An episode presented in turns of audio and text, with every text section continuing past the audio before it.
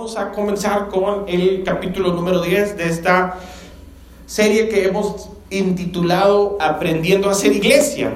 Amén. Y como introducción les quiero comentar algo que, que ya les había comentado anteriormente, es una anécdota. Esta anécdota trata de un arquitecto muy famoso y este arquitecto muy famoso fue considerado para construir uno de los edificios o el edificio más grande del mundo.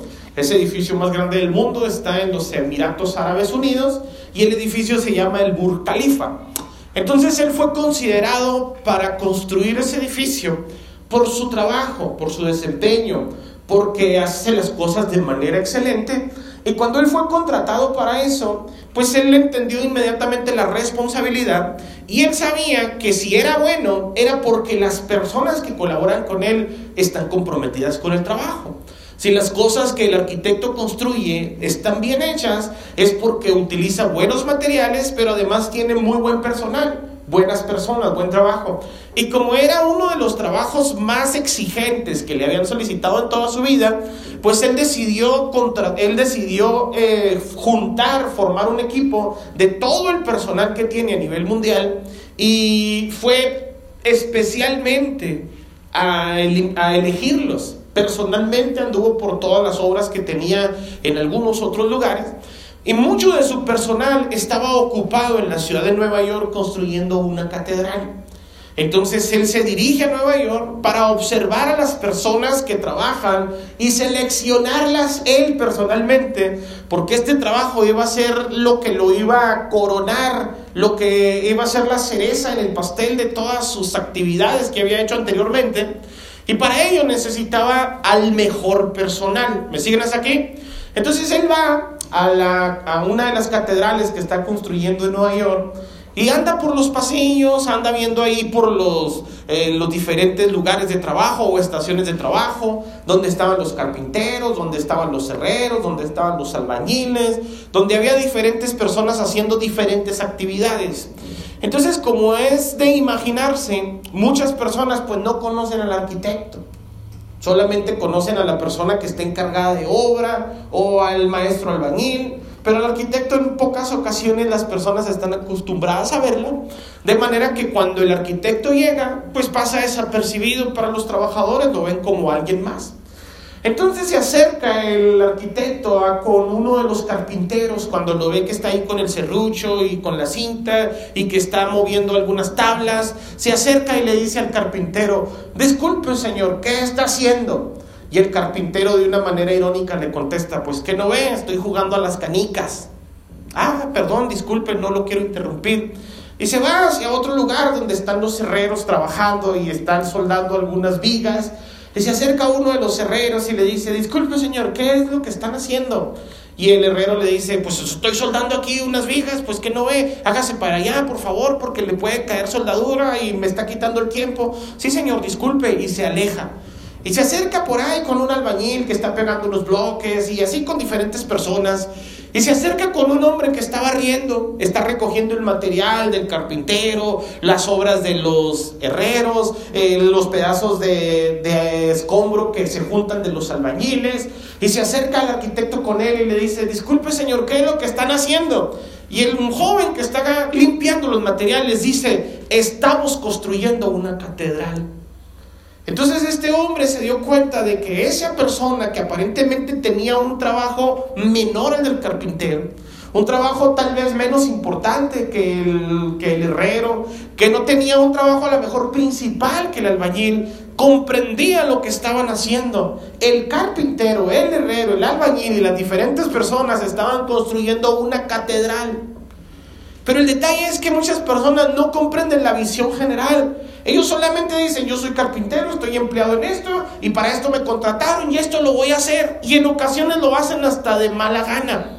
En ocasiones lo hacen hasta enojados, hasta molestos. Pues nosotros como iglesia estamos edificando el cuerpo de Cristo. Dice el Señor en su palabra que nosotros somos el cuerpo de Dios, que nosotros somos la iglesia del Señor Jesucristo. Pero a algunas personas no les ha caído bien el 20 de que lo que nosotros estamos haciendo aquí es algo preponderante, principal, importante, es de la mayor relevancia. Y por eso algunas personas lo hacen de mala gana. Algunas personas se les hace molesto, algunas personas se les hace irónico lo que estamos haciendo, algunos incluso hasta se molestan, uy, ya va a ser domingo otra vez y van a seguramente querer que vaya a la iglesia. Y la realidad en las cosas es que si usted no comprende qué es lo que estamos haciendo, pues usted lo va a hacer de mala manera, de mala gana. ¿Cuántos de los que están aquí comprenden que lo que estamos construyendo es la iglesia de Dios? Y no me refiero a las instalaciones, no me refiero al, inmobiliario, no me refiero al, al, a la, ¿cómo se llama? La posesión, no me refiero a las instalaciones, al inmueble. Me refiero a que usted y yo somos la iglesia del Señor Jesucristo. Necesitamos comprender que todos tenemos un trabajo importante. Si Dios a nosotros nos puso como mano, como pie, como boca, como ojos, como algo importante, hay que desarrollarlo de la mejor manera y no pensar que lo que estamos haciendo nosotros es algo menor. Lo que nosotros estamos haciendo lo estamos haciendo porque el Señor Jesucristo nos seleccionó él se fijó en nosotros para salvarnos y nos ha hecho parte de su iglesia. Y a mí me da mucho gusto ser parte de algo importante. Me da gusto ser parte de la iglesia del Señor porque la iglesia del Señor es algo que tiene connotaciones eternas. Y eso es algo especial. Dios se fijó en usted, Dios se fijó en mí y quiere que nosotros hagamos las cosas como Él quiere que las hagamos, que las hagamos de buena gana, de buena manera, de buena voluntad, que lo hagamos excelente. Y por eso Dios dice en su palabra que todo lo que hagamos, sea de palabra o de hecho, lo hagamos como para el Señor y no para los hombres. Si tú comprendieras que el trabajo que tú estás haciendo lo estás haciendo como para Dios, aunque las personas no lo reconozcan o aunque las personas lo menosprecien, tú no te vas a sentir triste ni mal porque lo estás haciendo para Dios y no para las personas. ¿Me siguen hasta aquí?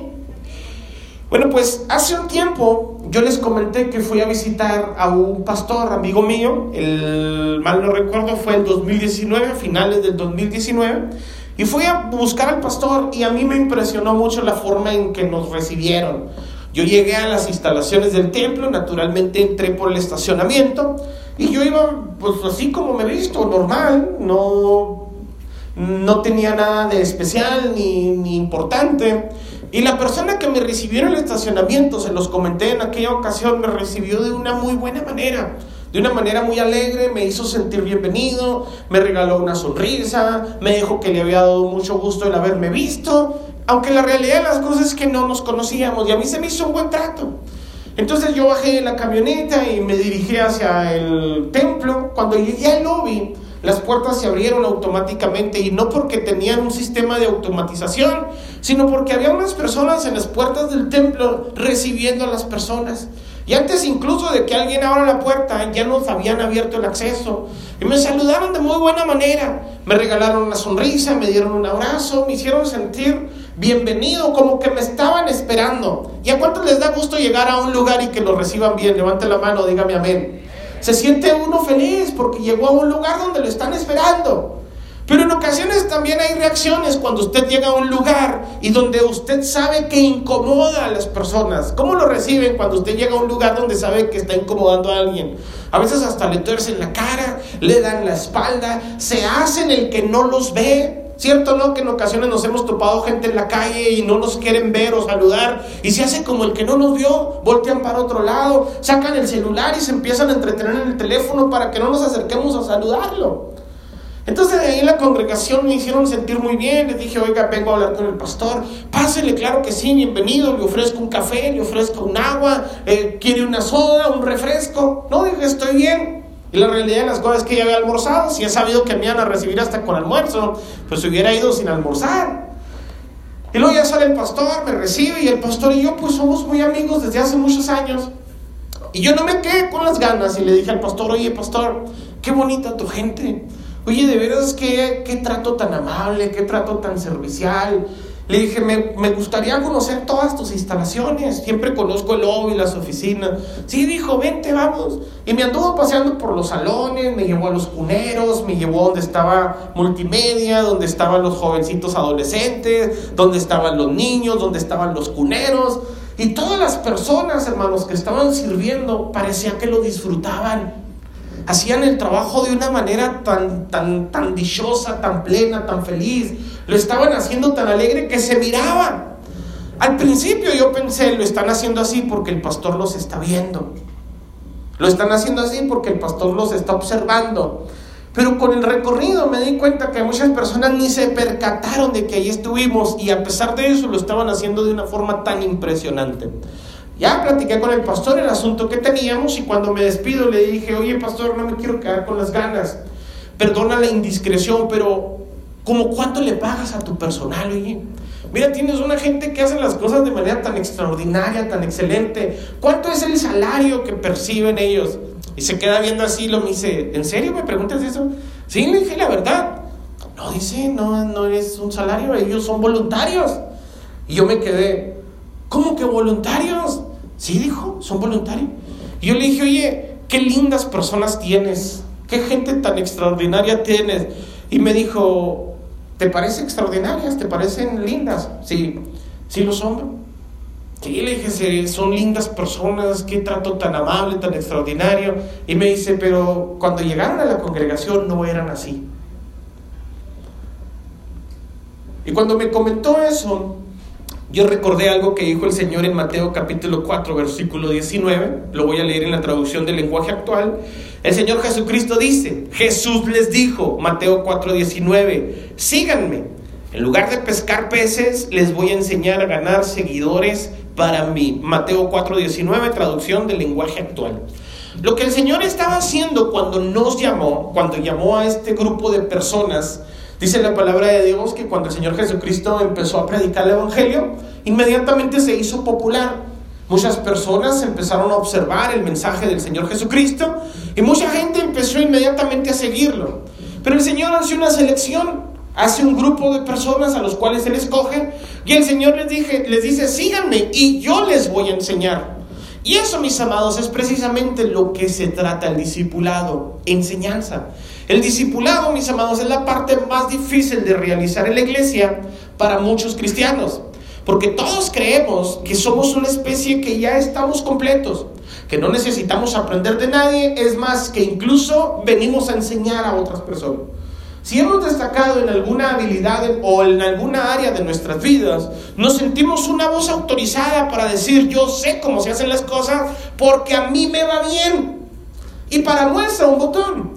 Cuando nosotros de repente nos topamos a un amigo a una amiga en la calle y de repente se acerca y nos quiere platicar sus, sus, sus, intimidades, sus cosas, nosotros antes de que nos empiece a platicar todo ya le estamos diciendo qué hacer, ¿cierto? No, no, es que mira, déjame te cuento, yo en tu lugar hubiera hecho esto. ¿Cierto? Y es que yo hubiera hecho lo otro, le hubieras dicho aquello. Tan ni siquiera nos están diciendo, ¿y tú qué me aconsejas? Y nosotros ya les estamos resolviendo la vida. Eso es porque nosotros tenemos la intención de enseñar. Y la realidad de las cosas es que es bueno enseñar, pero para poder enseñar hay que aprender. Para poder dar hay que recibir. El Señor dijo en su palabra que nosotros damos de gracia lo que de gracia qué? Recibimos. Si nosotros queremos enseñar, si nosotros queremos dar, tenemos que primero aprender y tenemos que primero recibir.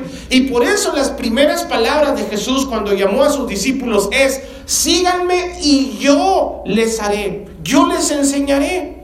Básicamente lo que el Señor les dijo en estos tres años y medio aproximadamente que los discípulos andarían con Él es, obsérvenme, de lo que se trata básicamente el discipulado son de cuatro pasos muy sencillos. Mírame, ayúdame y cuando aprendas yo te miro y yo te ayudo. ¿Me explico? Pero el Señor Jesucristo primero les enseñó y por eso les dijo a sus discípulos, yo los haré.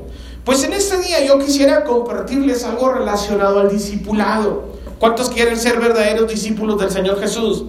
¿Cuántos quieren comprender verdaderamente que lo que estamos haciendo nosotros es seguir aquel que merece ser seguido, al Rey de Reyes y Señor de Señores, aquel que se fijó en nosotros para salvarnos, el que vio algo importante en nosotros, el que dijo, tú vales mucho para mí, sígueme. ¿Cuántos quieren ser discípulos de Cristo? Bueno, pues yo le quiero dar cuatro sencillos pasos o cuatro puntos el día de hoy para que usted sea un verdadero discípulo de Jesús.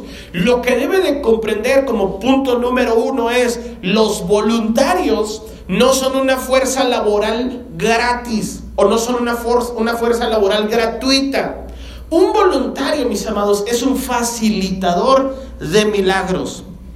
Esto es importante que nosotros lo comprendamos porque si queremos servir a otros, tenemos que comprender que lo que nosotros estamos haciendo es que no estamos haciéndolo como una forma laboral gratuita.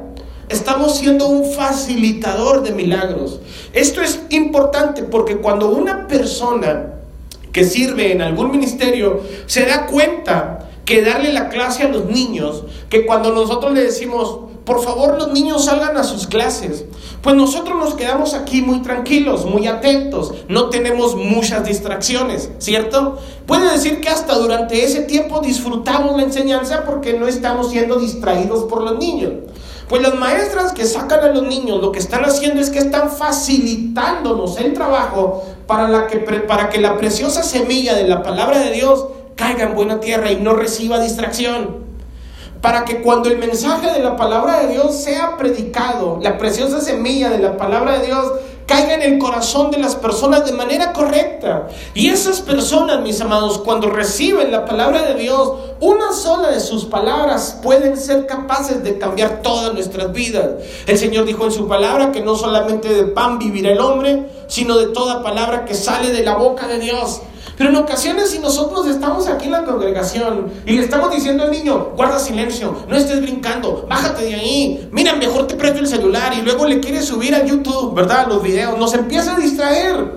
Cuando nosotros le decimos a los niños, salgan por favor, estamos diciendo que les van a dar una enseñanza de acuerdo a su capacidad una enseñanza más dinámica, les hacen una predicación o un estudio más entretenido, más dinámico para que los niños lo puedan comprender, entender. Porque si ponemos a un niño que escuche el mensaje de la predicación, ya sea mío o de cualquier otro pastor que venga a predicar, se va a aburrir, no lo va a comprender. Incluso algunos adultos de los que estamos aquí en ocasiones hasta nos quedamos dormidos en la predicación. Pero imagínense un pequeñito pero lo que hacemos es que cuando esas maestras sacan a los niños, esas maestras no sacan a los niños para entretenerlos y para que usted esté tranquilo. Esas maestras lo que comprenden es que cuando se llevan a los niños a su clase, están facilitándole a usted para que un milagro se produzca en sus vidas. Para que una palabra de Dios capaz de transformar todo nuestro interior, toda nuestra alma, todo nuestro futuro, toda nuestra eternidad caiga en buena tierra. ¿Me siguen hasta aquí?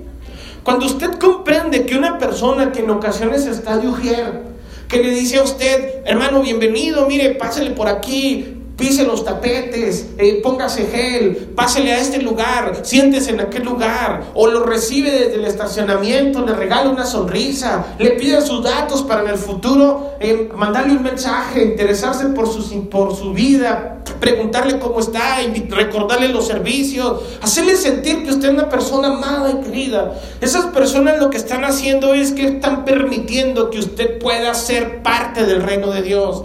Que cuando usted llega a este lugar, usted se sienta que llegó al lugar especial, que se sienta que llegó a la casa del Padre y que el Padre lo recibe con los brazos abiertos. Recordarán ustedes que hay en la, Biblia una historia, la historia del Hijo Pródigo. Y dice la Biblia que cuando el Hijo Pródigo recapacitó y regresó al lugar del Padre, el que salió a recibirlo con los brazos abiertos fue su Padre, ¿cierto o no? Pues cuando nosotros venimos a la casa de Dios, Dios también te recibe con los brazos abiertos. Pero ¿cuántos de los que están aquí han visto al Padre? Levanten la mano. Pues Jesús le dijo a Felipe, tanto tiempo que estoy contigo y todavía me dices, muéstrame al Padre. El que me ha visto a mí ha visto al Padre. Lo que Dios está diciendo es que si nosotros, mis amados, somos hijos de Dios y extendemos el amor de Dios que hemos recibido del Padre para otras personas, nosotros estamos fungiendo la labor que Dios quiere que nosotros hagamos. Por eso Dios dice en su palabra, vosotros sois la luz del mundo. ¿Sí lo habían escuchado? Ustedes son la sal de la tierra. Así, así luce vuestra luz delante de los hombres para que cuando los vean a ustedes glorifiquen a Dios. La gente no puede ver a Dios. Pero nosotros, mis amados, somos el cuerpo animado de Dios. Somos los brazos, los pies, la boca, el cuerpo de Jesucristo. Cuando nosotros le extendemos las manos a otras personas, básicamente es diciéndole, Dios te está esperando con los brazos abiertos. Eres bienvenido. Qué bueno que estás aquí. Llegaste a la casa del Padre. Estás en el mejor lugar. El Padre te está esperando con los brazos abiertos. ¿Me siguen hasta aquí? Entonces, un voluntario una persona que trabaja en el ministerio de manera voluntaria, mis amados, no es una fuerza laboral gratuita. Quiero que por favor le quede claro esto. Es un facilitador de milagros. Cuando alguien está echando vueltas al estacionamiento para vigilar los carros o está observando las cámaras para ver que todo esté tranquilamente, es para decirle a usted, entra tranquilo. No te preocupes, al salir de las instalaciones, tu carro va a tener todas sus llantas. Tu carro va a tener el estéreo. No te preocupes, cuando salgas de ese lugar todavía va a haber un carro para que te puedas subir e irte en él. Tú distráete en la presencia de Dios. Concéntrate solamente en el servicio y en la palabra. Nosotros te quitamos todas esas distracciones para que tú puedas recibir sin ningún tipo de molestia ni de distracción la preciosa palabra de Dios. ¿Estamos de acuerdo con eso? Entonces, si nosotros queremos servir a Dios, tenemos que comprender, mis amados, que de lo que se trata el discipulado es precisamente ser un facilitador de milagros para que otras personas reciban la palabra de Dios.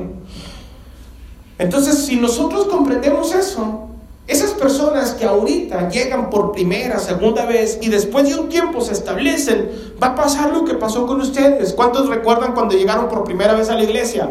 Que ya tienen cuatro o cinco años en este lugar. Al principio fueron tratados con la misma manera con la cual ahora ustedes están tratando a las nuevas personas.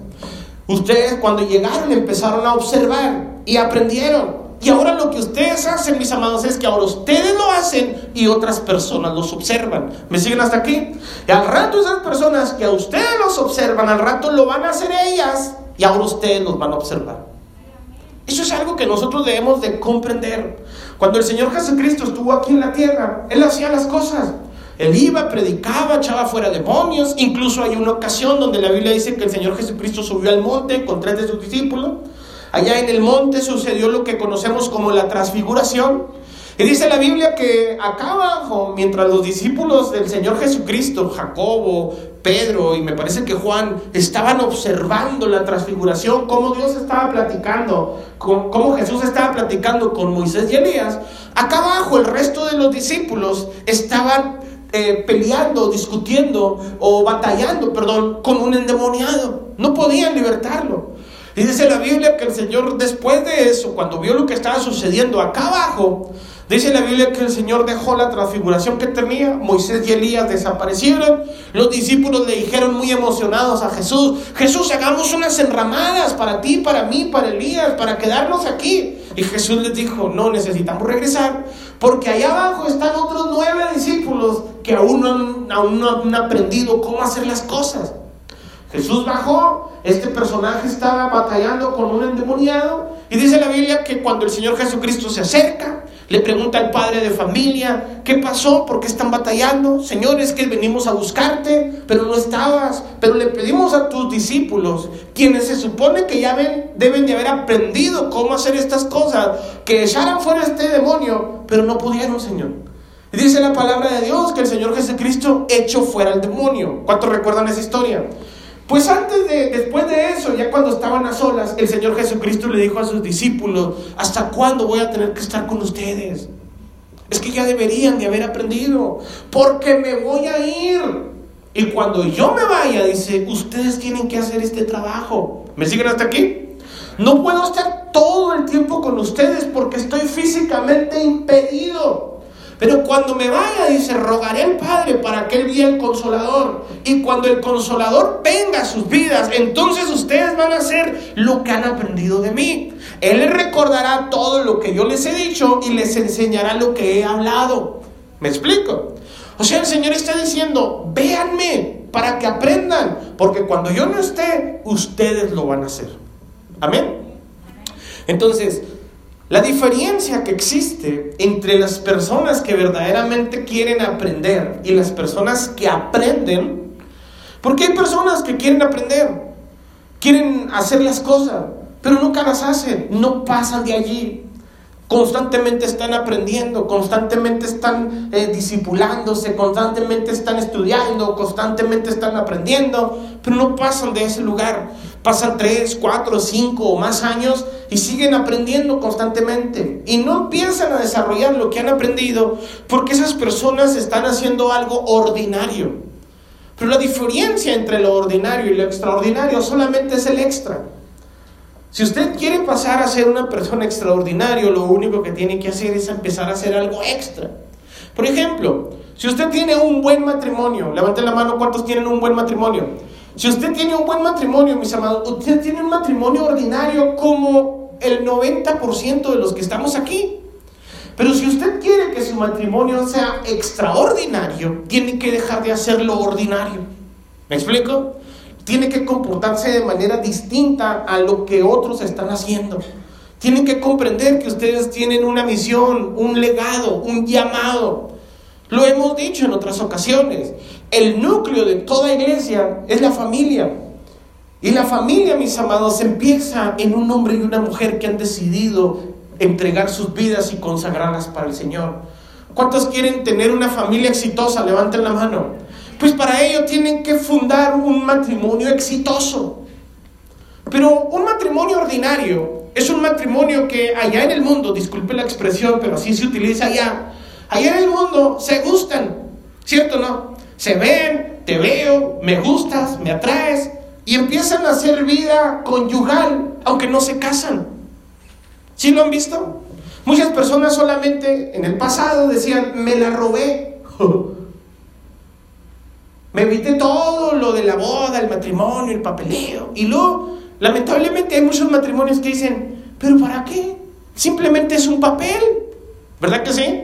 Es un papel, un papel que tiene que decir, bueno, pues esas personas están decidiendo hacer algo ordinario. ¿Por qué? Porque todo el mundo lo hace. ¿Están de acuerdo? La mayoría de las personas así lo hacen. Entonces, si usted quiere salir de lo ordinario lo extraordinario, entonces usted empieza a hacer las cosas bien. Empieza a vivir como el Señor lo estipula. Empieza a, planear las cosas de acuerdo a la palabra de Dios. Sale de lo ordinario para convertirse en algo extraordinario. Y a nosotros nos conviene. Porque si las familias, perdón, si los matrimonios están fuertes, la familia por automático está fuerte. Y si las familias están fuertes, la iglesia está fuerte. El núcleo de toda sociedad es la familia. Ahora en día, mis amados, lamentablemente nosotros vemos con tristeza cómo hay personas que matan, secuestran, violan, hacen cosas tan impunemente, por 1500, por menos de eso, matan a personas, las secuestran, las explotan sexualmente. Y cuando nosotros vemos horrorizados lo que está sucediendo con la sociedad, a veces decimos, qué feas cosas están pasando, ¿sí o no? Pero se ha puesto a pensar que esas familias, esos jóvenes que hoy matan, esas personas que hoy engañan, que hoy secuestran, que hoy hacen todo lo malo, ¿se han puesto a pensar que esas personas no vienen de otro planeta? ¿Se han puesto a pensar que esas personas no son extraterrestres, no vinieron de Marte o de alguna galaxia cercana o lejana? Esas personas que hoy están haciendo esto salieron de un entorno familiar en ocasiones complicado. Salieron de un entorno familiar, mis amados, donde papá y mamá se peleaban, donde un día se juntaban y al otro se divorciaban, donde se drogaban, donde había explotación, donde había abuso.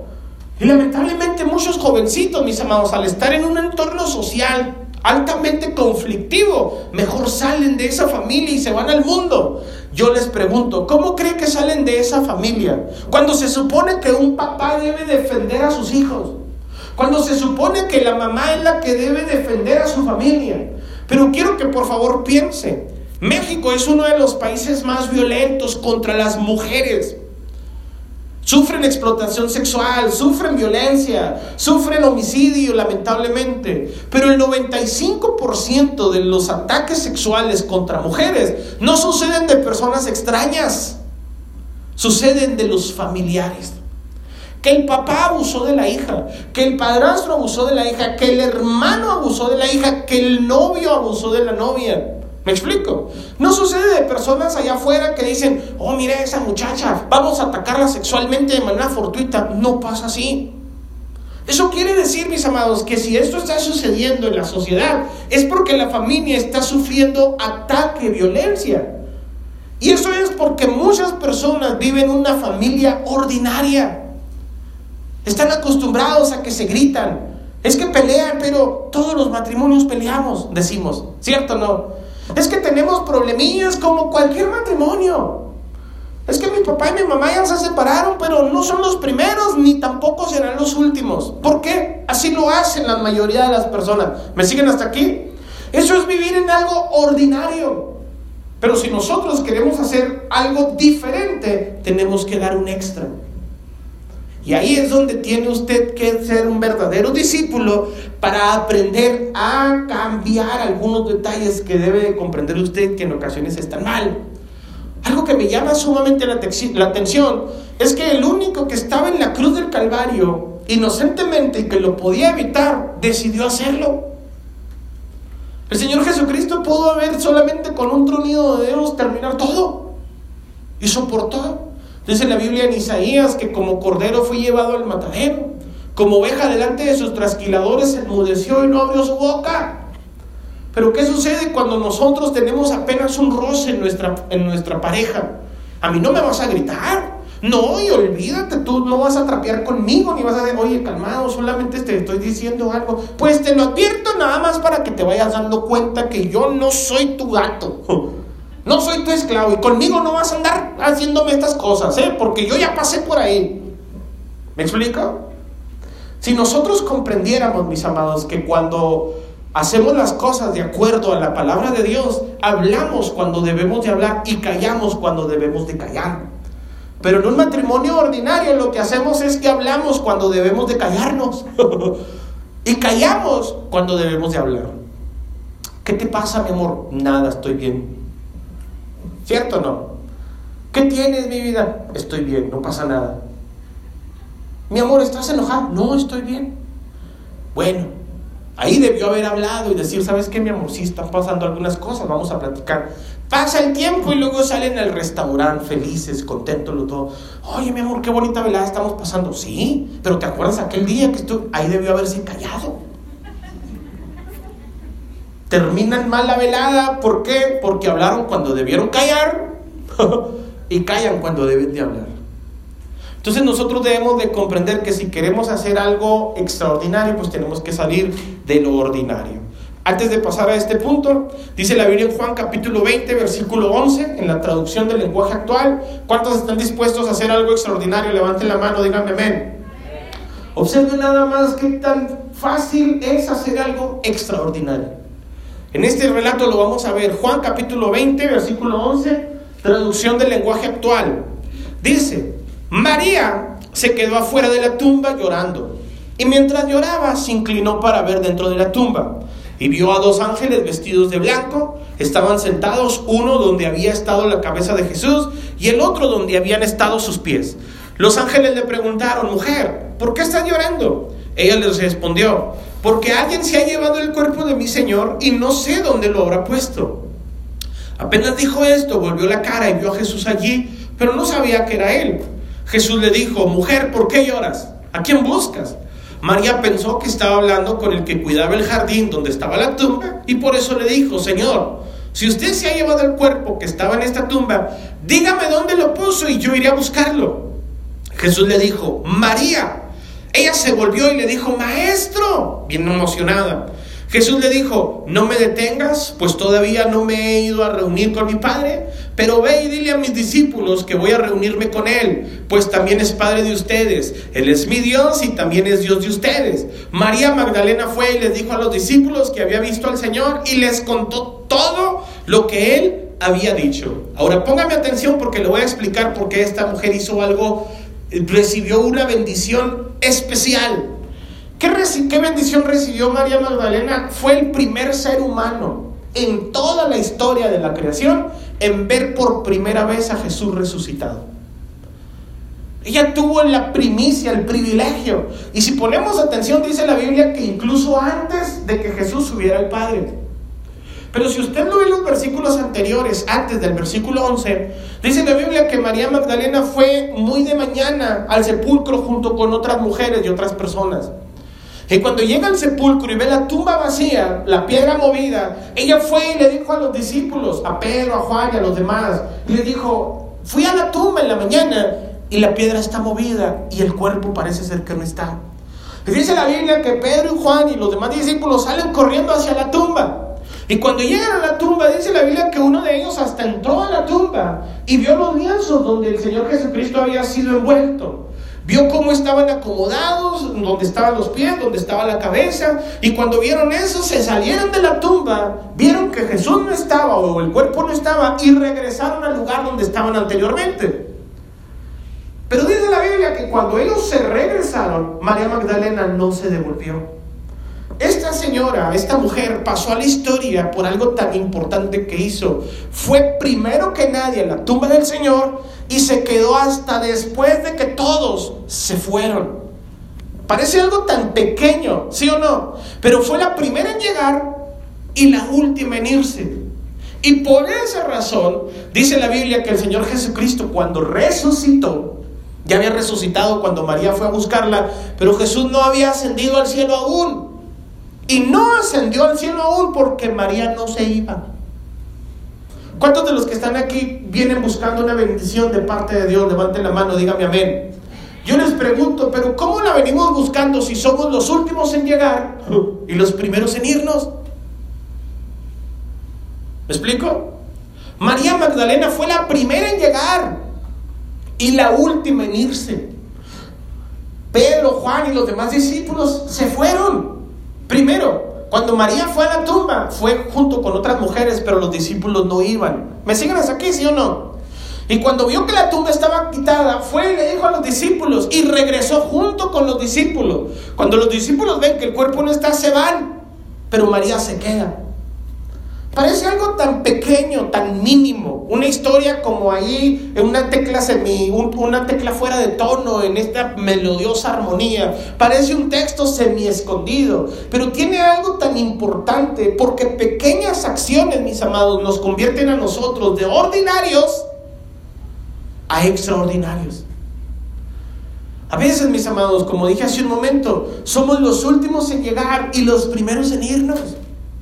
No podemos recibir una bendición extraordinaria si nos comportamos ordinariamente. Dice la Biblia que como María Magdalena estuvo allí, Jesús no se iba al cielo. Hasta cuando ya vio que María estaba ahí y no se iba, entonces Jesús se le apareció y le dijo, María. Y María se emocionó mucho. Y quiso tocar a Jesús y Jesús le dijo, María, no me detengas. Ve con tus hermanos, ándale, diles que ya resucité al rato vuelvo, déjame ir al Padre. ¿Me siguen hasta aquí? Eso nada más cambia, mis amados, porque una mujer hizo algo distinto a lo que está habitualmente a hacer. Fue la primera en llegar y la última en irse. Yo le recomiendo a usted, mis amados, que también decida hacer algo extraordinario. Hace algunos años atrás yo les hice esta pregunta y les dije, si Dios les permitiera a ustedes vivir otros 10 años, ¿Se acuerdan? Se los hice hace algunos años atrás. Si Dios les permitiera a ustedes vivir otros 10 años, que tuvieran ustedes la seguridad, la garantía de que van a vivir 10 años y que Cristo no viene en esos 10 años, ¿cómo se visualizan ustedes en 10 años? ¿Se visualizan viviendo en los mismos problemas? ¿En la misma tristeza, en la misma enfermedad, en la misma situación financiera? ¿Se visualiza viviendo en lo mismo que está viviendo hoy? Pero si usted quiere vivir una vida diferente, pues usted tiene que hacer algo diferente. Y a partir de ahí yo como pastor empecé a enseñarles algunos detalles respecto al discipulado. Yo comprendí que si nosotros realmente queremos hacer algo distinto, pues tenemos que aprender a discipularnos. Y para esa razón, mis amados, empezamos a trabajar en el discipulado constantemente y me he dado cuenta que ha funcionado. Tal vez no en todos y en la medida de lo que yo quisiera que les hubiese funcionado, pero les ha funcionado. Hemos cambiado, hemos mejorado. Por ejemplo, antes, si hacíamos un evento, ustedes recordarán, si antes hacíamos un evento en el que se incluyera comida, ¿Se acuerdan? Primero invitábamos a todos nuestros familiares y queríamos que nos sirvieran primero a nosotros. Nunca alcanzaba la comida porque queríamos que nos sirvieran a nosotros primero e invitábamos a todo el mundo. Si teníamos la necesidad de recolectar dinero, ya sea para comprar cualquier cosa, no sé, algo, unas sillas, camionetas, lo que sea que comprábamos, muchas personas mejor se iban de la congregación en vez de dar una ofrenda. ¿Se acuerdan? Si teníamos que trabajar en algún ministerio o en algún servicio de la iglesia, siempre se trataba de que había pleitos, que no todos estaban de acuerdo, que los hermanos no estaban listos todavía para hacer algunas cosas. Pero desde el 2020 por acá hemos aprendido y hemos cambiado. ¿Cuántos se acuerdan del concierto de Juan Carlos Alvarado? Fue un concierto que nos costó una cantidad fuerte de dinero y no le tuvimos que pedir a nadie. Gracias a Dios salió y aparte de eso nos dividimos en cuadrillas. ¿Se acuerdan? Hubo personas encargadas de la seguridad, del staff, de las ventas, de los anfitriones, de los sugieres. Todo el mundo tenía algo que hacer y lo hacían de buena manera. No había pleitos. Ahora que les pedí que dieran una ofrenda para la convención, que me solicitaron a la iglesia que le hiciéramos, lo hicieron también. Tal vez no todos, como dije, pero la gran mayoría dio de acuerdo a sus posibilidades. Ahora que tuvimos esta feria mexicana, ¿se acuerdan que la tuvimos el pasado miércoles 16? Ustedes trajeron comida abundante. Y todavía, mis amados, tuve que salir a insistirles, a decirles, hermanos, métanse, por favor. Ya comieron todo, de veras, pastor, ya comieron. Se preocuparon primero por otras personas. Eso habla de que estamos avanzando, ¿sí o no? Eso habla de que ya no nos preocupamos tanto por lo nuestro, sino que ya aprendimos a preocuparnos por los demás. Eso es algo interesante. Hay que reconocer también las cosas buenas que hemos eh, mejorado y que estamos haciendo. Vuelvo a repetir, si bien no todos aún, ya hay un grupo de personas que han avanzado mucho en su vida servicial en la iglesia. Y eso es interesante porque de eso precisamente se trata el ministerio, de eso se trata el discipulado. Vengan, dijo el Señor, y yo los haré. ¿Están de acuerdo con eso? Punto número dos. Si usted quiere ser un verdadero discípulo del Señor, tenga una identidad correcta. ¿Qué es una identidad correcta? Vea por favor lo que dice la Biblia en Romanos capítulo 12, versículo 3, en la nueva traducción viviente. Romanos capítulo 12, versículo 3. Nueva traducción viviente, por favor. Dice, basado en el principio y la autoridad que Dios me ha dado, le advierto a cada uno de ustedes lo siguiente. Ninguno se crea mejor de lo que realmente es. Sean realistas al evaluarse a ustedes mismos. Háganlo según la medida de fe que Dios les haya dado. ¿Qué es lo que está diciendo la Biblia? La Biblia, mis amados, no nos limita a nosotros a pensar correctamente. ¿Cuántos de los que están aquí tienen talentos? Levanten la mano. ¿Cuántos tienen habilidades? ¿Cuántos de los que están aquí son buenos para hacer algo? Levante la mano, ¿cuántos de los que están aquí saben desarrollar una buena habilidad? Dios no se molesta con que tú reconozcas que tienes esas habilidades. Dios te las dio. Pero Dios dice que nosotros debemos de aprender a pensar correctamente. Porque lo que sucede en algunas ocasiones es que hay personas, mis amados, que tienden de un extremo a otro extremo y los extremos son malos. Como por ejemplo, en ocasiones se cae en la trampa de creerse uno más de lo que realmente es. Hay gente que por la habilidad y el talento que tiene, en ocasiones se cree la trompa del ferrocarril, el último oxo de la carretera, la última Coca-Cola en el desierto. Y Dios a nosotros nos dice, ten un concepto correcto de ti mismo. Jesús antes de servir la cena a sus discípulos, ¿recuerda? En la última cena en la que conmemoramos nosotros en la iglesia una vez al mes, Dice la Biblia, dice el Señor en su palabra, que el Señor Jesucristo antes de servir la cena estaba unas horas de ir a la cruz del Calvario a ofrecer su vida por rescate de todas nuestras almas. El Señor Jesucristo antes de servirle la cena a los discípulos le lavó los pies. ¿Cierto o no? ¿Quién era el más importante en esa reunión? Cristo. Y aún así el Señor Jesucristo se pudo fajar con una, una toalla en su, en lomo, pudo poner una canasta con agua y le dijo a sus discípulos, vengan para lavarle los pies. El Señor estaba haciendo la última enseñanza previa a su crucifixión de lo que verdaderamente se trata de ser un discípulo. Dice la Biblia que Pedro se le resistió y le dijo, no, no, Señor, ¿cómo me vas a lavar los pies tú a mí? Si tú eres más importante que yo. Y Jesús le dice, Pedro, es que conviene que así haga, porque si no te lavo los pies, no vas a tener parte conmigo. Entonces lávame todo, le dijo Pedro. Y Jesús le dijo a Pedro, no, Pedro, estás limpio, solamente los pies te hacen falta. Lo que Dios está diciendo ahí, mis amados, es que entiendan algo. Yo puedo ir a la cruz del Calvario y morir por ustedes a pesar de que soy santo e inocente. Puedo lavarte los pies eso no me quita de lo que realmente soy. Soy el Hijo de Dios. Puedo ir a la cruz por ti, puedo lavarte los pies y puedo subir y sentarme a la diestra del Padre. Sigo siendo el Rey. ¿Me explico? El que ya te sirva no me baja ni me menosprecia. Yo sigo siendo lo que soy. Así te lave los pies o vaya a la cruz a morir por tus pecados. Sé lo que soy. ¿Me explico? A muchas personas les hace falta también tener una identidad correcta y saber lo que eres. ¿Qué eres según la palabra de Dios? Dice la Biblia y en Isaías, eres hijo de Dios. Dios te ama, naciones ha dado por tu vida, fuiste honorable ante los ojos de Dios. Dios hizo todo contigo, por eso descendió del cielo para morir por ti, para salvarte, para lavarte con su sangre preciosa y hacerte tu hijo. Pero hay algunas personas que pierden su identidad, mis amados, por los comentarios de otras personas allá afuera y en ocasiones hasta dentro de una congregación. ¿Por qué no? Cuando la gente en ocasiones empieza a hablar mal de nosotros y nos sentimos eh, menospreciados. La gente siempre va a hablar, va a hablar porque tiene cuerdas vocales y las va a utilizar y va a hablar de acuerdo a lo que hay en su corazón. Y el que no lo hable lo va a pensar. Pero en ocasiones la gente siempre te va a juzgar y te va a tildar de que eres un hipócrita. Es que no es cierto. Tú finges que has cambiado, pero no lo has hecho. Y yo sabía que tú eres un demonio disfrazado de cristiano. Usted no le haga caso a esas personas porque Dios te ve con ojos diferentes. ¿Me explico? Tú no eres lo que las otras personas dicen que eres. Y si quieres realmente un día entender qué es lo que eres, voltea para el cielo y Dios te va a decir, eres mi hijo, te amé, te amo, te lavé con mi sangre preciosa. Te estoy esperando, estoy preparando un lugar para ti, para que estemos juntos acá en el cielo. ¿Me siguen hasta aquí?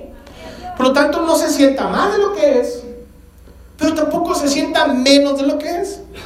¿Me explico? Tengo una identidad correcta. Si usted tiene dones, habilidades, talentos, reconózcalos. Yo soy buen mecánico, soy un buen albañil. No, no, pues es que hay humildemente. No, también eso es esa falsa humildad. ¿Cierto o no? Yo soy bueno para lo que yo estoy consciente que en esto destaco. Lo reconozco. Tengo algunas otras debilidades en las cuales estoy trabajando para mejorarlas. ¿Cierto? Por esa razón es importante tener una buena identidad. Quiero comentarles una anécdota. Un día un hombre vio que su hijo se estaba sintiendo deprimido porque lo menospreciaban en la, en la escuela, le hacían bullying, sentía que las personas no lo valoraban. Entonces el papá, al ver que su hijo se sentía menospreciado, le dijo, mi hijo, ven por favor, hazme un favor. Sí, papá, quiero que vayas a la gaveta donde tengo mis antigüedades y quiero que me traigas el reloj trajo el reloj y le dice a su papá, le dice a su papá al muchacho, quiero que vayas a la carnicería y le digas al carnicero que si me compra este reloj. Nada más le vas a preguntar si me lo compran, no lo vendas, te ofrezca lo que te ofrezca, no lo vayas a vender. Sí, papá, ahí voy. Va a la carnicería y le dice, oiga señor, dice mi papá que si le hace el favor de comprar este reloj. Cuando el carnicero ve el reloj, dice, no, dile a tu papá que si quiere le doy 100 varos por él. Gracias, deje voy y le digo, mira papá, dice que te da 100 pesos por el reloj. Ahora viene el de la ferretería que si te lo compra. Y el de la ferretería le ofrecía 200 pesos por él. Dijo, ahora quiero que vayas a la tienda de antigüedades y le digas al señor de la tienda que si, que si me compra el reloj, no lo vayas a vender, te ofrezca lo que te ofrezca. Pues regresa el hijo bien emocionado y le dice, papá, te ofrecen 40 mil pesos por este reloj por esta antigüedad. Yo pensé que era una baratija. Y le dice a mi hijo, eso es lo que te quiero enseñar. Las personas que verdaderamente conocen el valor de las personas te van a saber apreciar. Si tú le andas preguntando a gente sin carisma, sin, sin, identidad, gente que nada más tiene su corazón podrido, pues esas personas siempre te van a menospreciar. Pero si realmente quieres conocer cuál es tu valor, observa y pregúntaselo a la persona que dio todo por ti a esa persona que verdaderamente te ama. Vas y le dices al carnicero que si me compra un reloj, pues él va a decir, te doy 100 pesos por esta baratija. Pero si le vas y le dices a la persona que verdaderamente conoce de relojes, sabe cuánto vale este reloj. ¿Me siguen hasta aquí? Entonces nosotros tenemos que comprender, mis amados, que si realmente queremos comprender de qué se trata el discipulado, tenemos que entender, punto número uno, el discipulado no es una fuerza laboral gratuita. Somos facilitadores de milagros, ¿estamos de acuerdo? Número dos, necesitamos tener una identidad correcta. Si vas a servir a alguien, no te sientas menospreciado. Pase, mi hermano, bienvenido. Yo le voy a cuidar a su carro. Usted está en el lugar seguro. Siéntese en este lugar. Mire, acá no pega tanto el aire si tiene mucho frío. Pero si quiere, lo sentamos de este lado. Ah, no es al revés, ¿verdad? De este lado donde está más frío. De este lado está menos frío. Porque hasta, hasta en eso los chipleamos. No se preocupe, mire, yo ahorita me llevo a sus hijos para que usted disfrute la palabra de Dios. No me siento menos por servirlo. ¿Me explico no?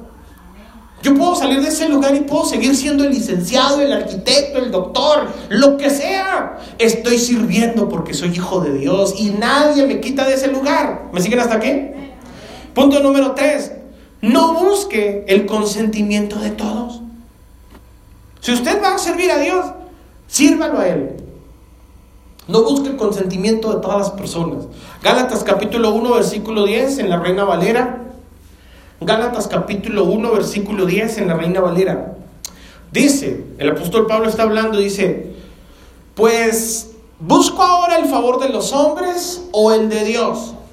¿Sí dice eso? Sí. ¿O trato de agradar a los hombres? Pues si todavía agradar a los hombres, no sería siervo de Cristo.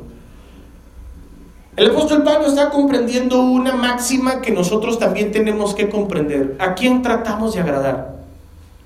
Si usted quiere agradar a las personas, le tengo una mala noticia. Nunca los va a agradar. Hay un dicho que dice que aquel que vive de los aplausos pone su felicidad en las manos de otros. Si está esperando que la gente le aplauda, pues su felicidad está en las manos del que va a aplaudir. Es importante que nosotros comprendamos, mis amados, que no debemos de andarnos preocupando por el qué dirán. Hace un momento le dije, la gente siempre va a hablar porque tiene cuerdas vocales y el que no habla lo piensa. Pero el apóstol Pablo comprendía y decía, a ver, ¿yo estoy buscando la gracia o el favor de las personas o estoy buscando el favor de Dios? Dice, porque si estoy buscando tratar de agradar a los hombres, pues si fuera eso, no serviría a Cristo pero como trato de agradar a Cristo, por eso lo sirvo a Él. Y la gente que piense lo que quiere. ¿Estamos de acuerdo con eso? Por esa razón usted no busca el consentimiento de todas las personas. Cuando usted está en su casa, se alista temprano para lo que sea, va a salir. ¿Qué es lo primero que en ocasiones preguntan? Cuando ya se vistió, se peinó, se maquilló, se puso sus zapatos, se puso un traje. ¿Qué es lo que le pregunta a las personas? ¿Cómo me veo? Y si la persona le dice, qué ridícula te ves. Si o no se le baja la moral hasta los pies? Mm, se desinfló. ¿Usted siente que se ve bien? ¿Sí o no? Pero ¿sabe por qué lo hacemos? Porque buscamos el consentimiento de otras personas. Ya se los he puesto de ejemplo en otras ocasiones. Las hermanas, las mujeres, cuando allá rara vez tienen ese hábito de que les gusta ir a comprar. que les gusta ir a las tiendas a buscar cosas, por lo regular siempre les gusta ir acompañadas de alguien. Y cuando salen con una amiga a comprar, pues salen bien felices, contentas. ¿Sí o no? Lo hacen porque llevan una cómplice.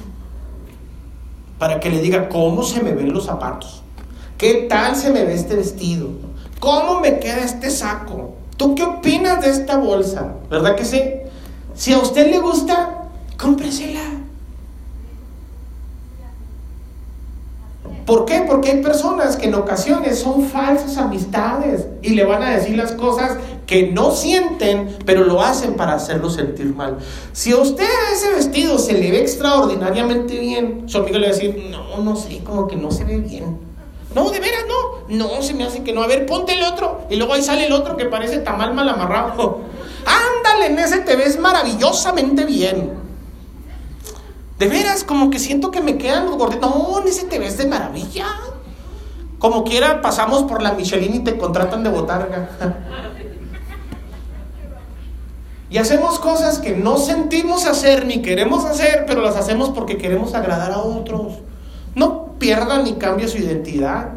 No pierda ni cambie usted el servicio que está ofreciendo a Dios por el consentimiento de las demás personas. ¿Cómo nos ve Dios a nosotros? Nos ve como si ya fuésemos el trabajo terminado, como si ya estuviésemos con Él en las moradas celestiales. Así nos ve Dios. Pero ¿sabe cómo nos ven muchas personas, hermanos? Nos ven como lo que éramos antes. ¿Qué cristiano vas a ser tú? Si eras el ajonjolí de todos los moles. Luego, lo llegabas y ponías fiesta donde quiera que ibas y llegabas y aquí están mis 20 para los cartones. Sí, eso era. Pero ya no soy.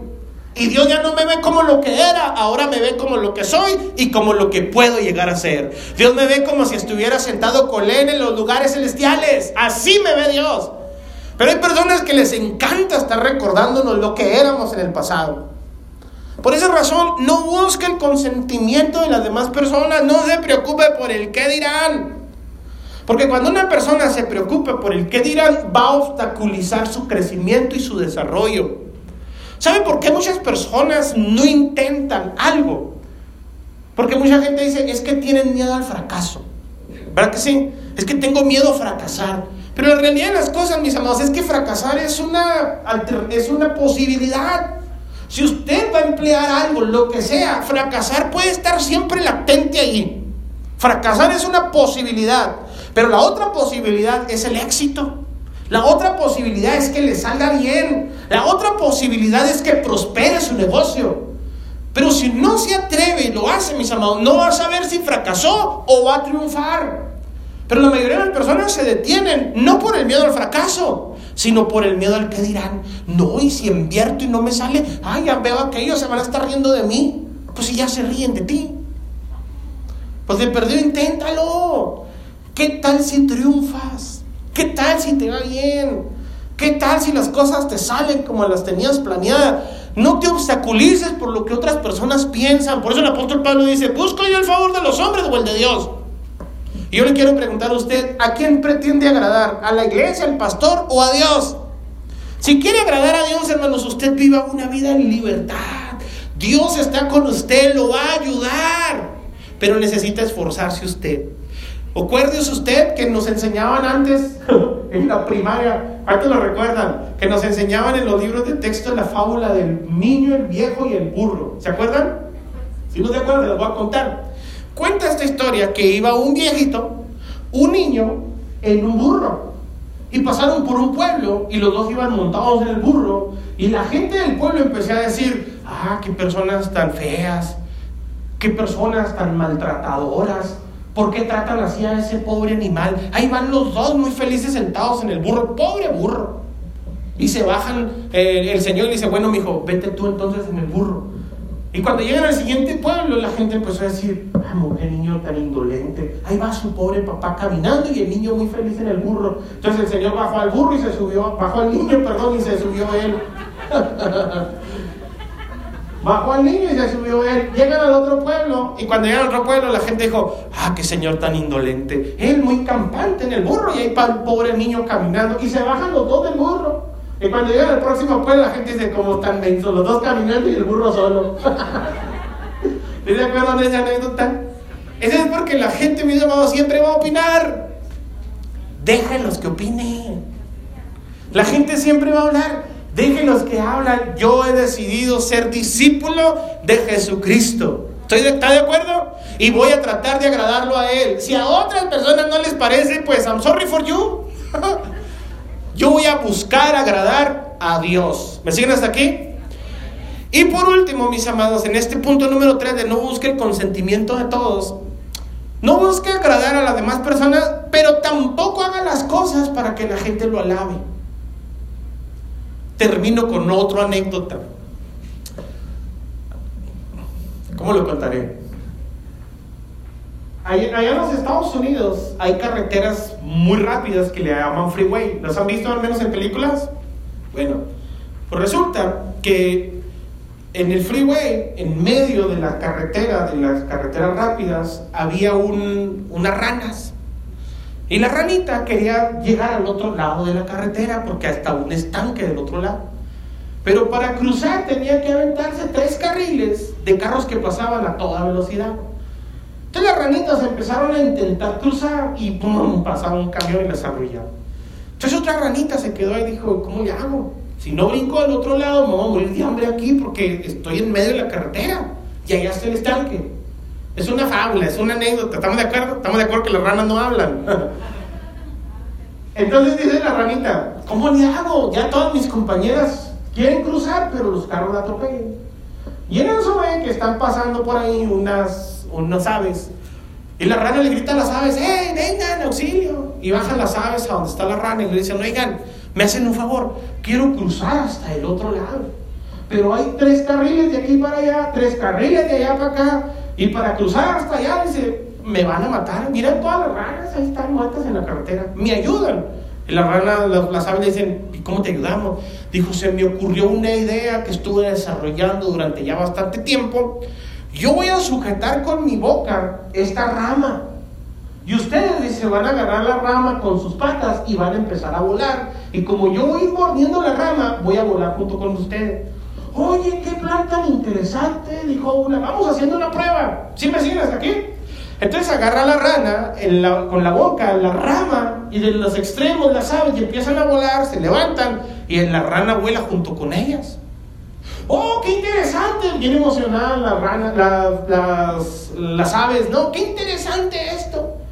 Vamos entonces a volar. ¿Está lista? Estoy listo. Y empiezan a volar y van volando los primeros tres carriles. Y cuando van a pasar hasta los otros últimos tres carriles, en medio de los tres carriles estaban unas vacas ahí. Y las vacas estaban pastando y de repente vieron la rana voladora. Y la vaca dijo, ah, mira qué interesante, nunca vi ni espero ver una rana volando, cierto? ¿A quién se le ocurrió esa brillante idea? Y la rana dijo, a mí.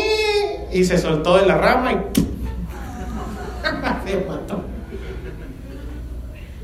Si usted va a hacer algo, no espere, hermanos, andarlo publicando a todo el mundo. Puede ser perjudicial para su vida. Hay muchas personas que tienen demasiadas envidias sobre sus vidas porque todo lo cuentan. Aquí estamos, mi esposa y yo, bien felices, disfrutando una rica taza de café. Y ahí hay otro bien feliz que antes le gustaba a tu esposa y nada más se está metiendo ahí cizaña. Ojalá y un día se separen estos porque no se merece esa mujer, no se merece a este hombre. ¿Para qué le cuentas a todo el mundo que eres feliz? ¿Cuántos son felices? Díganme amén, levanten la mano. Disfrútalo. No tienes que andárselo contando a todo el mundo. Sé feliz y punto, hombre. Amén. Póngase de pie, por favor.